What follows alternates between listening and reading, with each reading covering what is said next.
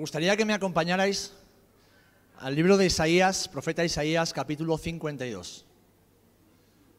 Profeta Isaías, capítulo 52.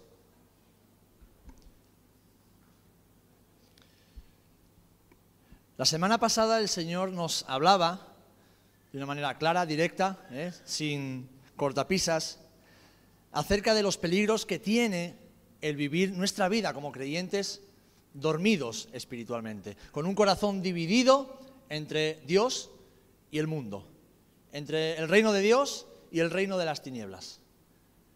Y en esta mañana el Señor quiere de alguna manera continuar trayendo una palabra que no solamente exhorte nuestras vidas y nos anime a, a despertar, sino además a levantarnos y a resplandecer como hijos e hijas de Dios que somos. Amén. Así que vamos a leer en Isaías capítulo 52, versos 1 y 2. Dice así la palabra del Señor. Y nos ponemos de pie para leerla todos juntos.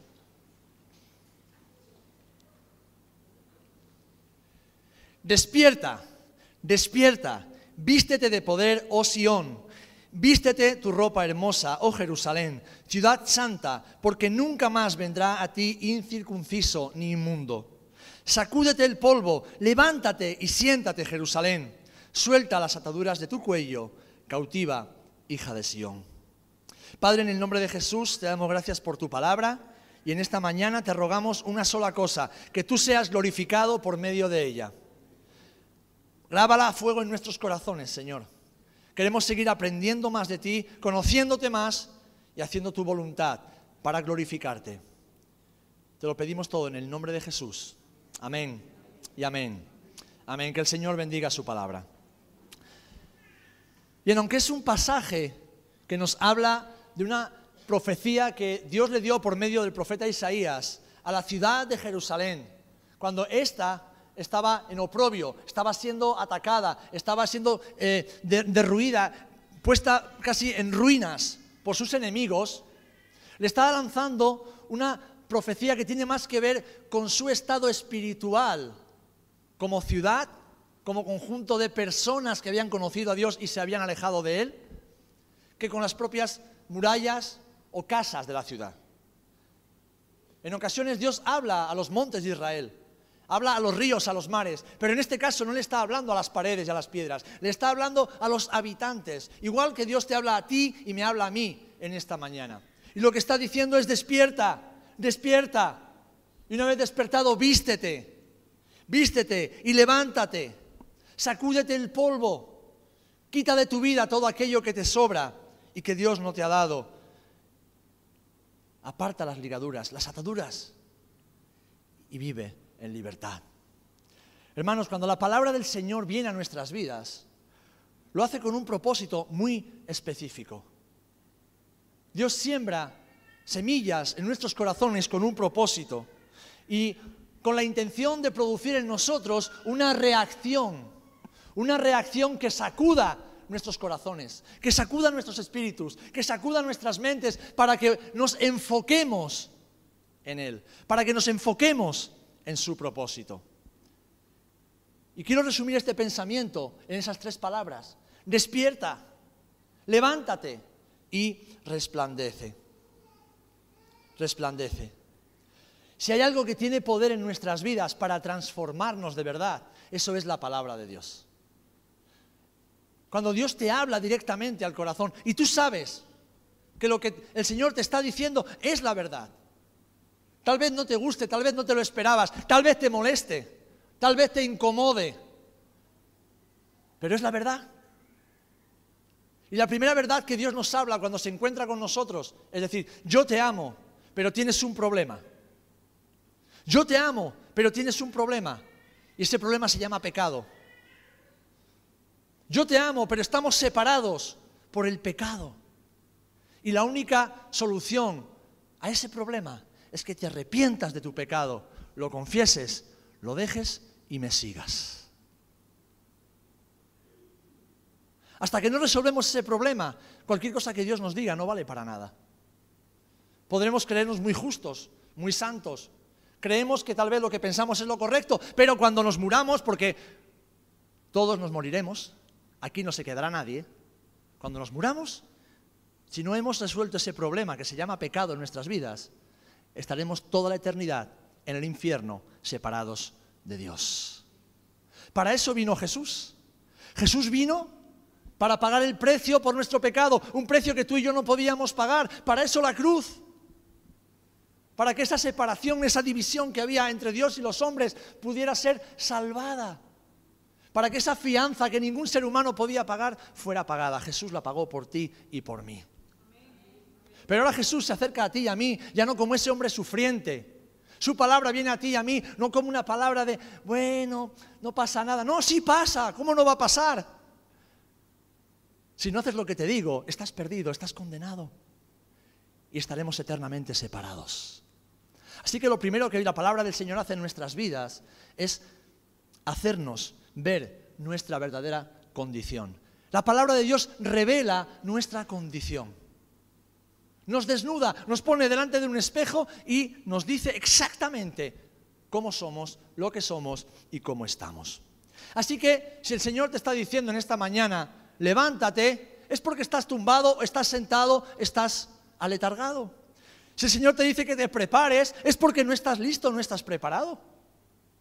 Hace dos mil años el Señor nos dijo que Jesús volvería pronto. Han pasado dos mil años, quiere decir que estamos más cerca de su regreso. Tenemos que estar preparados.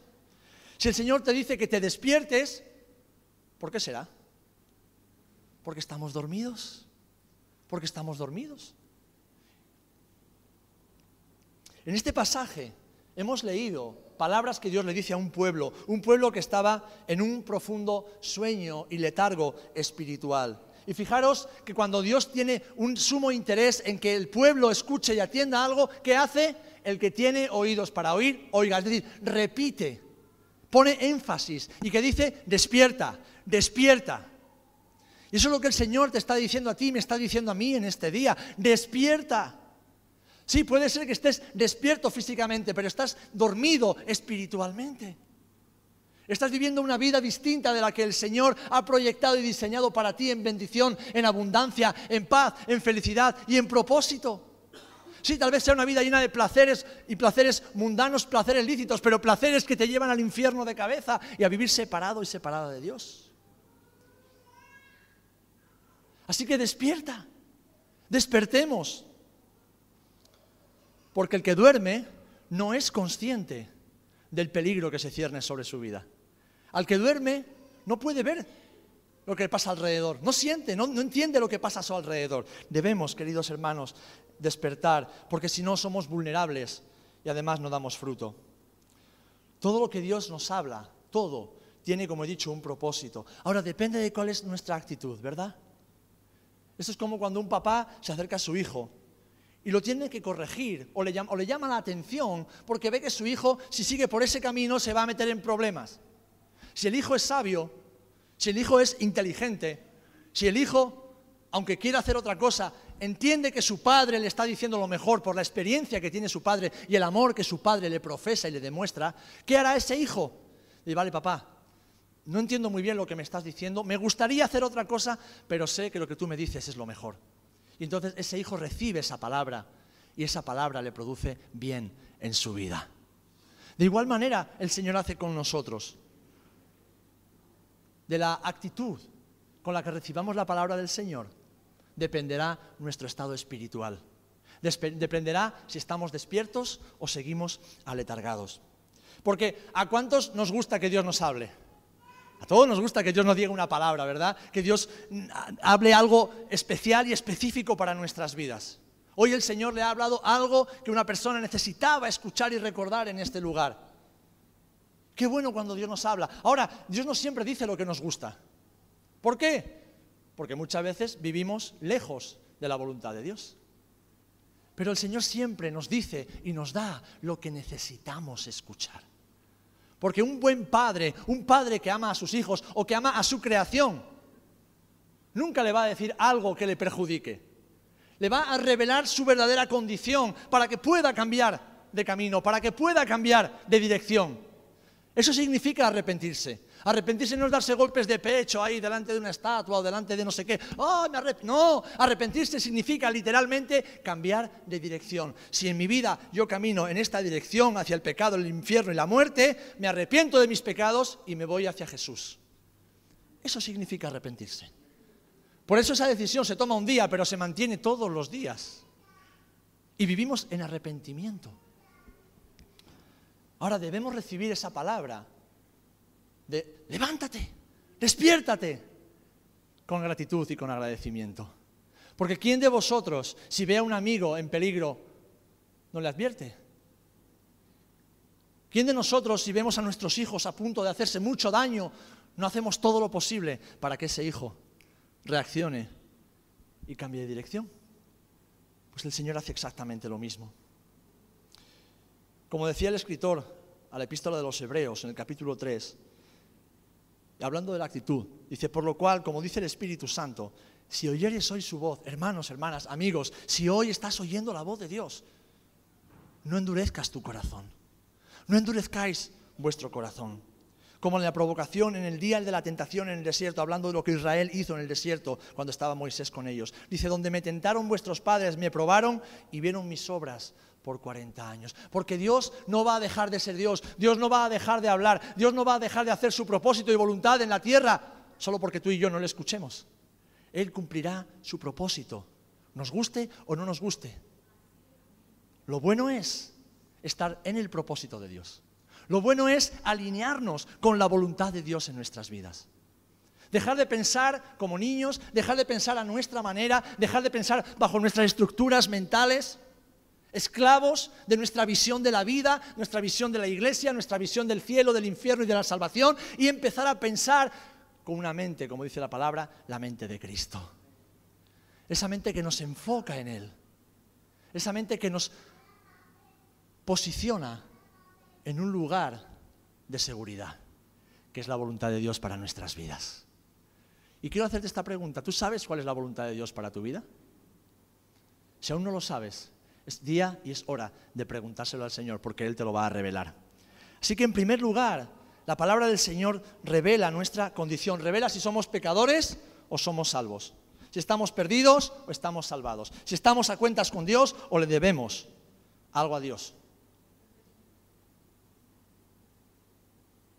Si estamos viviendo en pecado o estamos viviendo, aun siendo pecadores redimidos, en la justicia de Dios. En segundo lugar, vemos que una vez que el Señor te dice, despierta, despierta, ¿a alguien le gusta salir desnudo a la calle? Si te gusta no me lo digas, ¿eh? no lo quiero saber. Todo el mundo, sobre todo en verano que dormimos con menos ropa, para andar por la casa y sobre todo para salir a la calle, ¿qué hacemos? Nos vestimos. Y sabes una cosa, la forma en que nos vestimos está diciendo mucho de hacia dónde vamos y qué vamos a hacer. Si vamos a trabajar, nos vestimos de una manera. Si tal vez vamos a, como ayer, a una boda, a una celebración, nos vestimos de otra manera. Si por el contrario vamos a hacer deporte, todo el mundo sabe que o vamos a hacer deporte o estamos haciendo postureos, o ya cada uno. Pero que hay la intención, por lo menos, de hacer deporte. Si vamos a la playa, pues evidentemente la gente sabrá que vamos o venimos de la playa. Nuestra forma de vestirnos da muchas indicaciones de cuáles son nuestras intenciones. Y aquí el Señor lo que le dice a los habitantes de Jerusalén, y es lo que te dice a ti, despiértate y vístete, pero vístete no de cualquier manera, vístete de poder. Es decir, vístete con la vestidura que Cristo te ha dado como hijo e hija suya. El Espíritu de Dios ha sido derramado sobre aquellos hombres y mujeres que reconociendo que son pecadores, le piden perdón a Dios, le confiesan sus pecados y reconocen a Cristo como Señor y Salvador de su vida. De otra manera no hay salvación, porque solo en Jesús hay salvación, en nadie más. Y solamente por la fe en Él, en su sacrificio y el arrepentimiento de pecados hay salvación. Y de ninguna otra manera más, porque eso es lo que enseña la Biblia. Un mensaje sencillo, ¿verdad? Después de que nos hemos despertado, debemos vestirnos, pero no vestirnos de cualquier manera. Vestirnos del poder que Dios nos ha dado. Y esto no son superpoderes con rayos láser para ir matando gente por ahí. Esto es el poder del Espíritu Santo. Porque la palabra nos enseña y hemos experimentado que cuando Cristo viene a morar en nuestros corazones por medio del Espíritu, el Espíritu Santo es derramado sobre nuestras vidas, que son como recipientes, como vasos, en los cuales dice que recibiréis poder cuando haya venido sobre vosotros el Espíritu Santo. Y es ahora nuestra responsabilidad, queridos hermanos, el revestirnos cada día con las vestiduras que Cristo nos ha dado. Esto Pablo, el apóstol Pablo se lo repite a, a, los Efesios en diferentes ocasiones. Lo dice también a la epístola de los romanos, revestíos, vestíos. Yo no sé, cuando eras pequeño seguramente tu mamá o tu papá te vestían, o como yo, enseguida tienes que buscarte la vida. Pero yo no creo que a nadie, en su sano juicio, si tenía una edad ya a partir de los 11, 12, 13 años, le guste que alguien venga y le vista.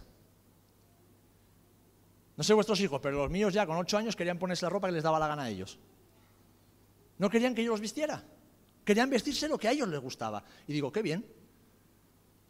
A veces iban combinados de aquella manera, ¿eh, Keila? Pero por lo menos tienen la intención de, es mi responsabilidad vestirme. No tiene que hacerlo nadie por mí. Pues así pasa en nuestra vida espiritual, queridos hermanos y hermanas. El Señor le dice a los Efesios por medio del apóstol Pablo, vestidos de qué? Del nuevo hombre. Es decir, de la nueva naturaleza, la nueva identidad que hemos recibido con Cristo. Dice que es creado según Dios en la justicia y santidad de la verdad. Y añade en el capítulo 4, vestíos de toda la armadura de Dios para que podáis estar firmes contra las acechanzas de quién? Del diablo. Porque hay Dios y hay diablo. Hay bien y hay mal. Y la vida, la vida cristiana, como dije el otro día, no es un parque de atracciones, no es un hotel con spa de cinco estrellas, es una batalla. Hay que luchar cada día. Hay que pelear cada día contra un mundo que va en contra de Dios. Batallamos contra una sociedad corrompida que quiere hacernos creer que lo malo es bueno y lo que la Biblia llama bueno lo quiere llamar malo. Batallamos contra nuestro propio pecado, nuestra propia concupiscencia, nuestra propia carne, ¿eh? que nos quiere alejar de Dios. Y batallamos contra el mismísimo diablo. Así que debemos, debemos vestirnos, levantarnos y vestirnos.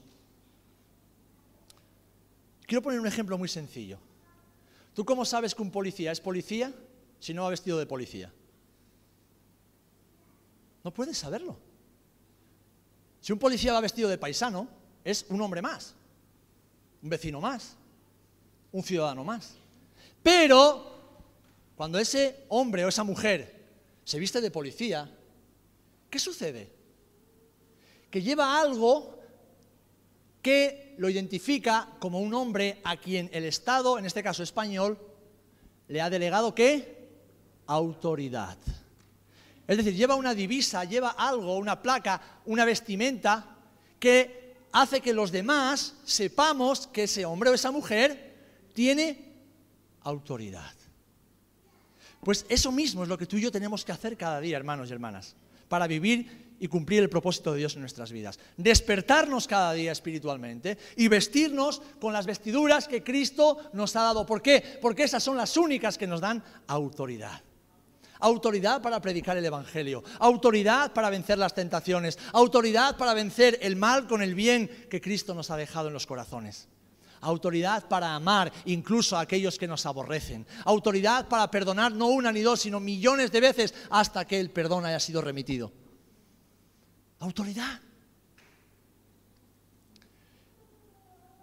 Hermanos, hermanas, debemos vestirnos con la vestidura resplandeciente que Cristo nos ha dado.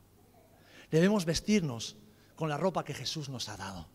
Y es una ropa de salvación, es una ropa de justicia, es una ropa de verdad que manifiesta tu nueva identidad. ¿Sabes una de las cosas más maravillosas que tenemos que recordarnos cada día? Es que a pesar de que somos pecadores, en Cristo, a los ojos de Cristo, somos preciosos. A pesar de que fallamos mucho, nos equivocamos mucho porque somos muy imperfectos, aún así, a los ojos del Padre, somos infinito valor porque Él nos ve a través de los ojos de Jesús. Esas son las vestiduras.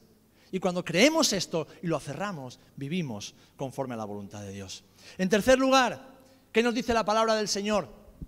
Algo que se puso muy de moda hace años. Los, más mayores recordaréis cuando un buque petrolero, el Prestige, ¿eh? Eh, encalló en Galicia y lo puso todo perdido de petróleo, no sé si lo recordáis.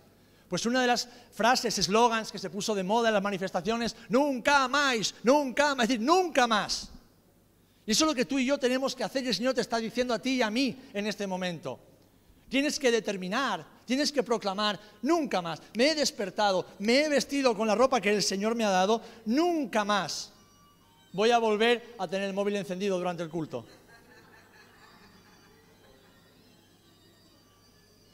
Os puedo asegurar una cosa, y no soy profeta ni hijo de profeta, no es el Señor el que le está llamando. Será la señora, seguramente.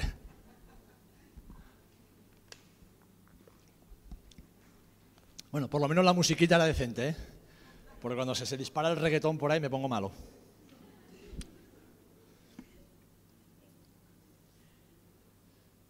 Cuando dormimos espiritualmente, queridos hermanos, una de las cosas que sucede es que nos descuidamos. ¿Hay alguien que haya vivido, si no toda su vida, parte de su vida en el campo? ¿O que haya tenido campo, que haya trabajado el campo? Bueno, mirad, el campo no es una cosa que la ponemos ahí y la dejamos. Hay que mantenerlo. La finca hay que mantenerla. La huerta hay que mantenerla. Las plantas hay que mantenerlas. El vallado hay que mantenerlo. Los árboles, la alberca hay que mantenerla. Las herramientas hay que mantenerlas. Aquí se ve menos, pero en el norte, donde hay mucha piedra, la mayoría de los campos, las parcelas, están delimitadas con muros, muros de piedra. Los que vivís en Asturias lo sabéis. Pues esos muros de piedra hay que mantenerlos, porque si te descuidas, te vas a dormir y los dejas ahí, con el tiempo, el viento, el agua, las inclemencias meteorológicas, la humedad, las plantas que se van entretejiendo entre las piedras, derriban el muro. La Biblia, ¿sabes cómo llama todas estas cosas? Zorras. Zorras.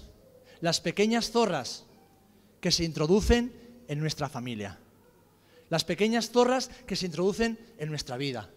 Las pequeñas zorras que se introducen en nuestra mente, en nuestro corazón y que van contaminando toda nuestra existencia. Y son pequeñas cosas, actitudes, hábitos, pensamientos que nos separan de Dios. Hermanos, hermanas, me despierto, me visto y determino vivir como Dios me dice.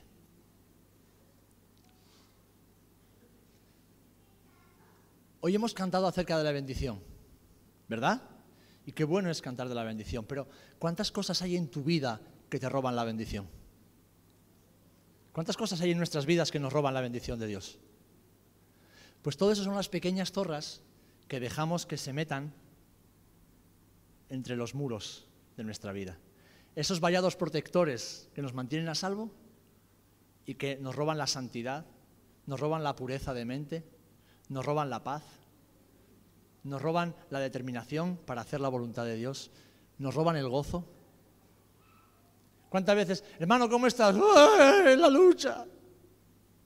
Bueno, vamos a orar. Una semana después, hermana, ¿cómo estás? En la lucha. Bueno, vamos a orar. Una semana después, ¿cómo estás? Peor que las dos semanas anteriores, pero ¿cómo es posible?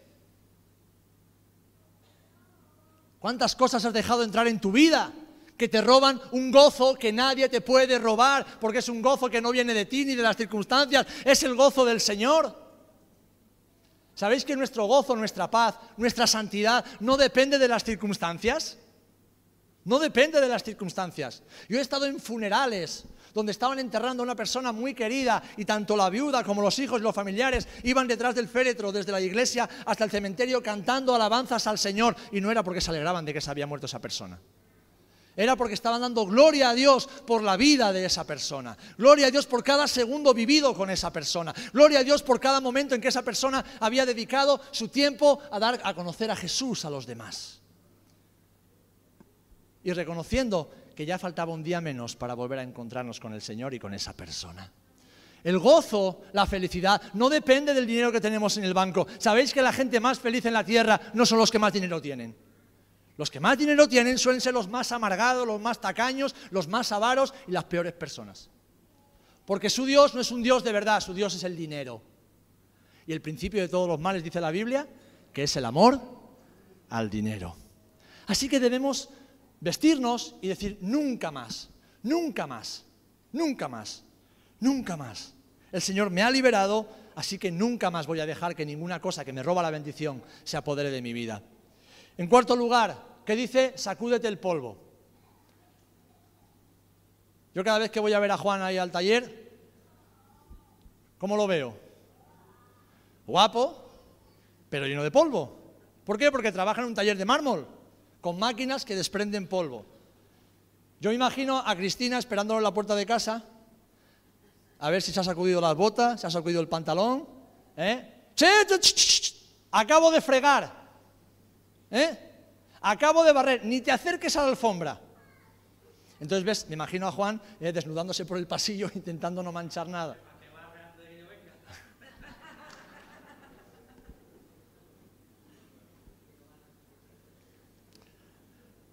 ¿A cuánto nos gusta tener la casa limpia? A todos nos gusta tener la casa limpia. ¿Y qué rabia da tener que limpiarla todas las semanas? ¿Y todas las semanas qué es lo que sucede? Que siempre hay polvo. Ahora, ¿os habéis fijado que las cosas que más polvo acumulan son las cosas que menos se utilizan? Vas a una boda, como ayer, te a mí me regalaron un puro de chocolate, me lo comí enseguida, así no acumula polvo. Pero te regalan algo que vas y ¿qué haces? En la estantería de la casa dedicada a todos los trofeos que te dan en las bodas, las comuniones. Entonces, con el paso de los años, tienes ahí un museo de cosas que no valen para nada, porque nunca usas, y de qué están llenas. Queridos hermanos y hermanas, lo que Dios nos ha dado y no estamos utilizando se oxida y se llena de polvo. Cuando estamos dormidos y estamos quietos por mucho tiempo, nos vamos cubriendo de una capa de polvo que nos hace inútiles y nos pone feos. Pero el Señor nos dice, levántate, vístete, determina y sacúdete el polvo. Da igual de dónde vengas, da igual lo que hayas hecho, da igual dónde hayas estado, te has despertado, te has vestido, has determinado, sacúdete el polvo del pecado de tu vida sacúdete el polvo de todo aquello que no le pertenece a Dios porque Dios no te lo ha dado y limpio, nuevo. Pasar demasiado tiempo dormidos espiritualmente esconde la gloria de Dios que Él ha puesto en nuestras vidas. Jesús ya no está aquí, mis amados. ¿Dónde está Jesús? ¿Lo sabemos? Él está sentado en el trono a la diestra del Padre. ¿Quién está aquí? El Espíritu Santo. Pero ¿dónde está el Espíritu Santo? En ti y en mí. Así que Jesús se fue, pero no terminó su misión. Terminó la parte que le correspondía a él, que era de redimir a la humanidad del pecado por medio de su sacrificio. Pero dijo, aún quedan muchos que vendrán con los siglos, que deberán conocerme y ser salvos. ¿Y quién va a hacer esa parte de la obra? El Espíritu Santo, pero por medio de quién? De ti y de mí.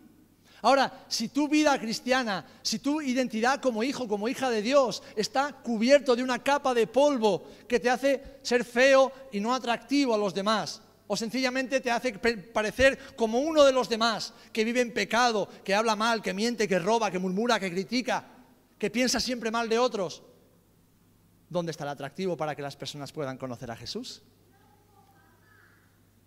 Si los dones que Dios te ha dado no los utilizas, se acaban oxidando, se acaban quedando escondiditos en un rincón de la casa, cubiertos de una montaña de polvo.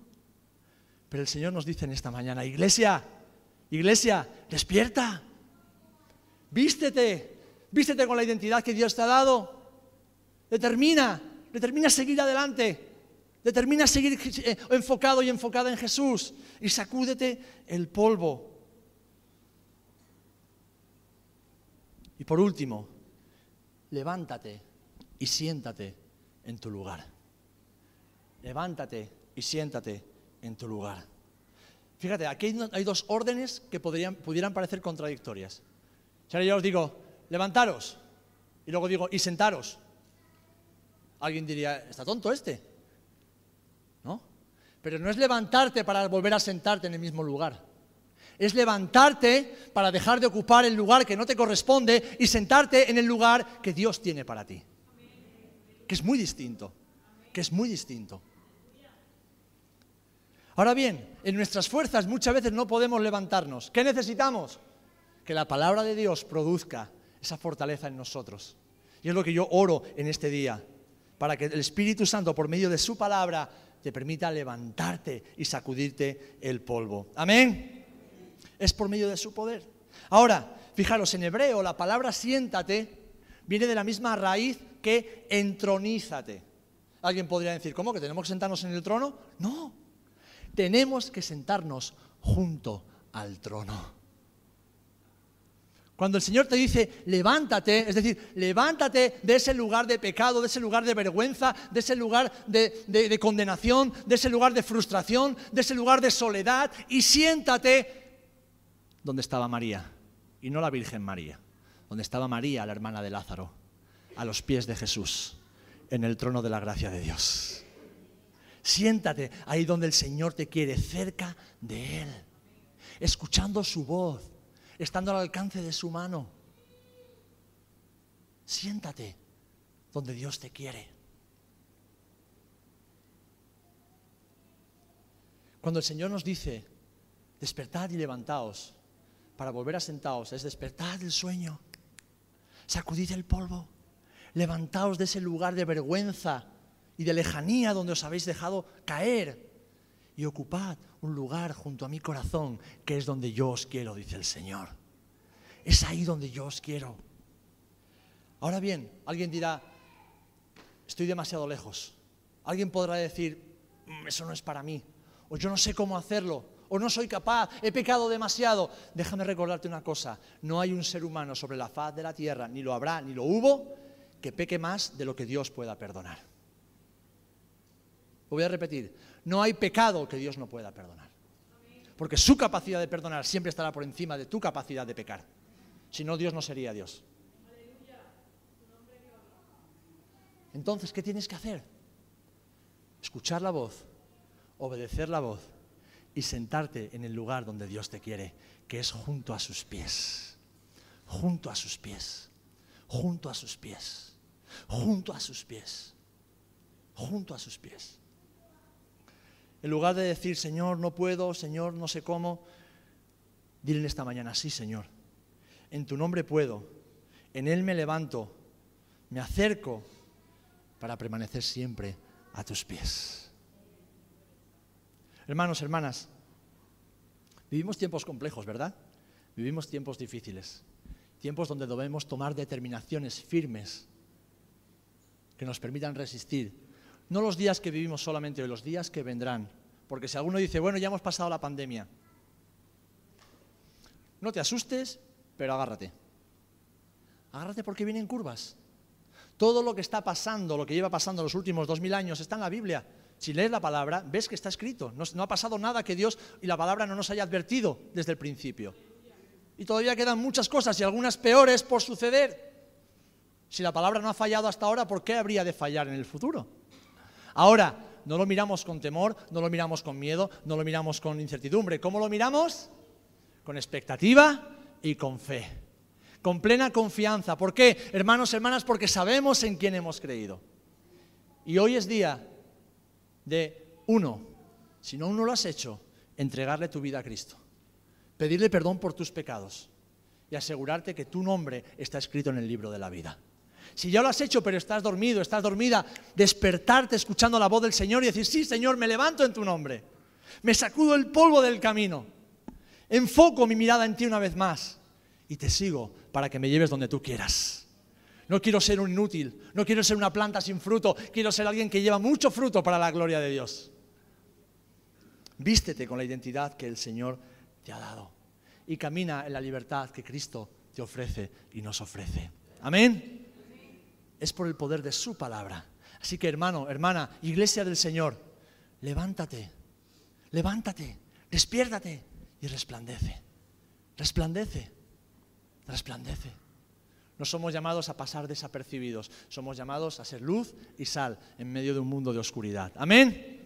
Pero para eso debemos salir de la oscuridad y caminar en la luz de Jesús. Pues Padre, en el nombre de Jesucristo, tu Hijo, te damos gracias, Señor. Te damos gracias, Señor. Te damos gracias. Si alguien esta mañana entiende que esta palabra era para él o para ella, yo te quiero invitar de manera sencilla, cuando estamos todos con los ojos cerrados, a ponerte de pie en el lugar donde estás. Si esta palabra era para ti, ponte de pie para que pueda verte y orar por ti. Orar y bendecir tu vida. Amén, gloria a Dios. Gloria al Señor. Gloria al Señor. Gloria a Dios. Sí, Señor, gracias. Gracias por los valientes, Señor. Gracias. Padre, en el nombre de Jesús, te doy gracias por estos hombres y mujeres que con valentía y humildad reconocen que necesitan levantarse una vez más. Levantarse en el nombre de Jesús. Para vivir la vida que Jesús ha diseñado para ellos y para ellas. Para cumplir con tu voluntad en sus vidas, Señor. Padre, tú conoces sus corazones, tú conoces su necesidad, tú sabes realmente por qué están aquí y lo que te están pidiendo. Yo te pido en el nombre de Jesús, lo hacemos todos juntos, que por medio de tu palabra que es poderosa, levanta sus vidas, Señor, levántalos, Señor. Levántalos, Señor. Levántalos y dales el poder y la autoridad para sacudirse el polvo, Señor. Para dejar de mirar a las cosas de abajo y poner sus ojos plenamente en ti, Señor. Confiar plenamente en ti, Señor.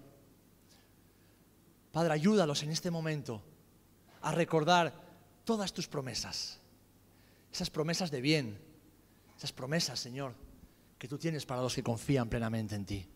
Señor, los bendecimos en el nombre de Jesús y te damos gracias porque hoy reciben tu palabra y sabemos que tú harás algo en sus corazones. Padre, oramos por cada uno de tus hijos en esta casa, los que hoy han venido y los que no han podido venir, Señor. Oramos por tu iglesia, Señor. Oramos, Señor, para que tu Espíritu Santo siga haciendo de nosotros los hombres y mujeres que tú quieres que seamos, Señor.